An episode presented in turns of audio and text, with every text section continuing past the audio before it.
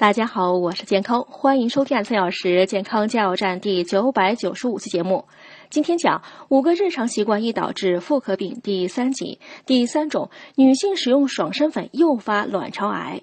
爽身粉诱发卵巢癌是因为它的主要原料是滑石粉，而滑石粉是由氧化镁、氧化硅、硅酸镁组成的无机化合物，其中硅酸镁就是石棉，一种易诱发癌症的物质。